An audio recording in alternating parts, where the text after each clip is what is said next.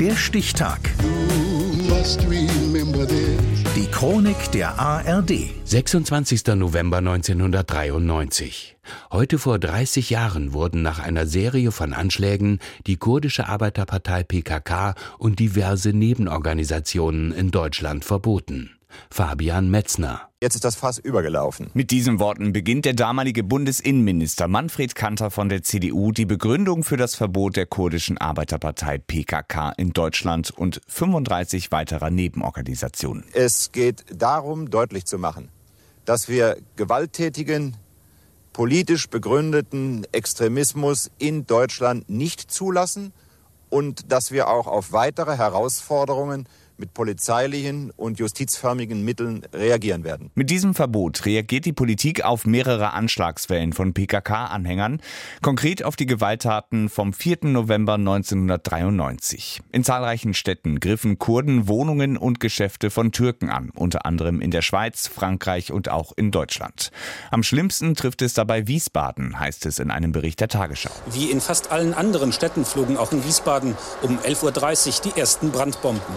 Rund 15 Täter griffen gleichzeitig drei von Türken bewohnte Häuser an. Dieses Reisebüro brannte völlig aus. Es gehört einem Mann kurdischer Abstammung, der als türkeifreundlich gilt. Man sei zu einem totalen Krieg bereit, erklären PKK-Vertreter nach den Anschlägen. Die kurdische Nachrichtenagentur Kurt H., der PKK nahestehend und ebenfalls auf Kanters Verbotsliste, schreibt, Zitat, wir wollen mit unseren Aktionen die Weltöffentlichkeit auf die Barbarei in Kurdistan aufmerksam machen. Damit gemeint sind Gefechte in 13 Provinzen der Türkei. Dort liefern sich seit Monaten das türkische Militär und PKK-Anhänger Kämpfe. Der langjährige Streit zwischen den beiden Parteien scheint zu eskalieren. Das Ziel der marxistisch-leninistischen Arbeiterpartei PKK ist seit der Gründung 1978 klar formuliert. Es geht ihr um den Kampf gegen die Unterdrückung der Kurden. Sie sind ein Volk ohne Staat. In einem Interview Anfang der 90er Jahre erklärt der Generalsekretär der PKK, Abdullah Öcalan, der bewaffnete Kampf bedeutet nicht nur, dass Schüsse fallen, sondern er ist das höchste Verstehen der Ideologie, auch politisch.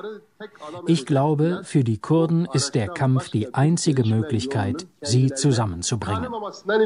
Das Leben der Kurden in der Türkei ist bis heute nicht einfach. Der Kern des Konflikts zwischen Türken und Kurden liegt im türkischen Nationalismus, der von Erdogan mit neuer Intensität weitergeführt wird, schreibt zum Beispiel die Internationale Gesellschaft für Menschenrechte. Anfang der 90er Jahre sagte der damalige Generalsekretär der türkischen Menschenrechtsvereinigung Akim Birdal, ja, insanlar. Die Menschen werden unterdrückt und erpresst. Frauen, Kinder, Arbeiter.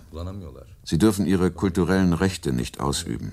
Sie dürfen nicht in ihrer Sprache schreiben und so weiter. In dieser gesamten Region Botan sind ungefähr 400 Dörfer von den Soldaten abgebrannt worden. Die Menschen wurden deportiert, ihre Güter zerstört, ihre Tiere erschossen. Der Kampf der PKK hat international mittlerweile über 40.000 Tote und unzählige Verletzte gefordert. Die Anschläge in Deutschland sind nach dem Verbot durch den Innenminister zurückgegangen. Es wurde mit sofortigem Vollzug angeordnet. Heute vor 30 Jahren. Der Stichtag. Die Chronik von ARD und Deutschlandfunk Kultur. Produziert von Radio Bremen.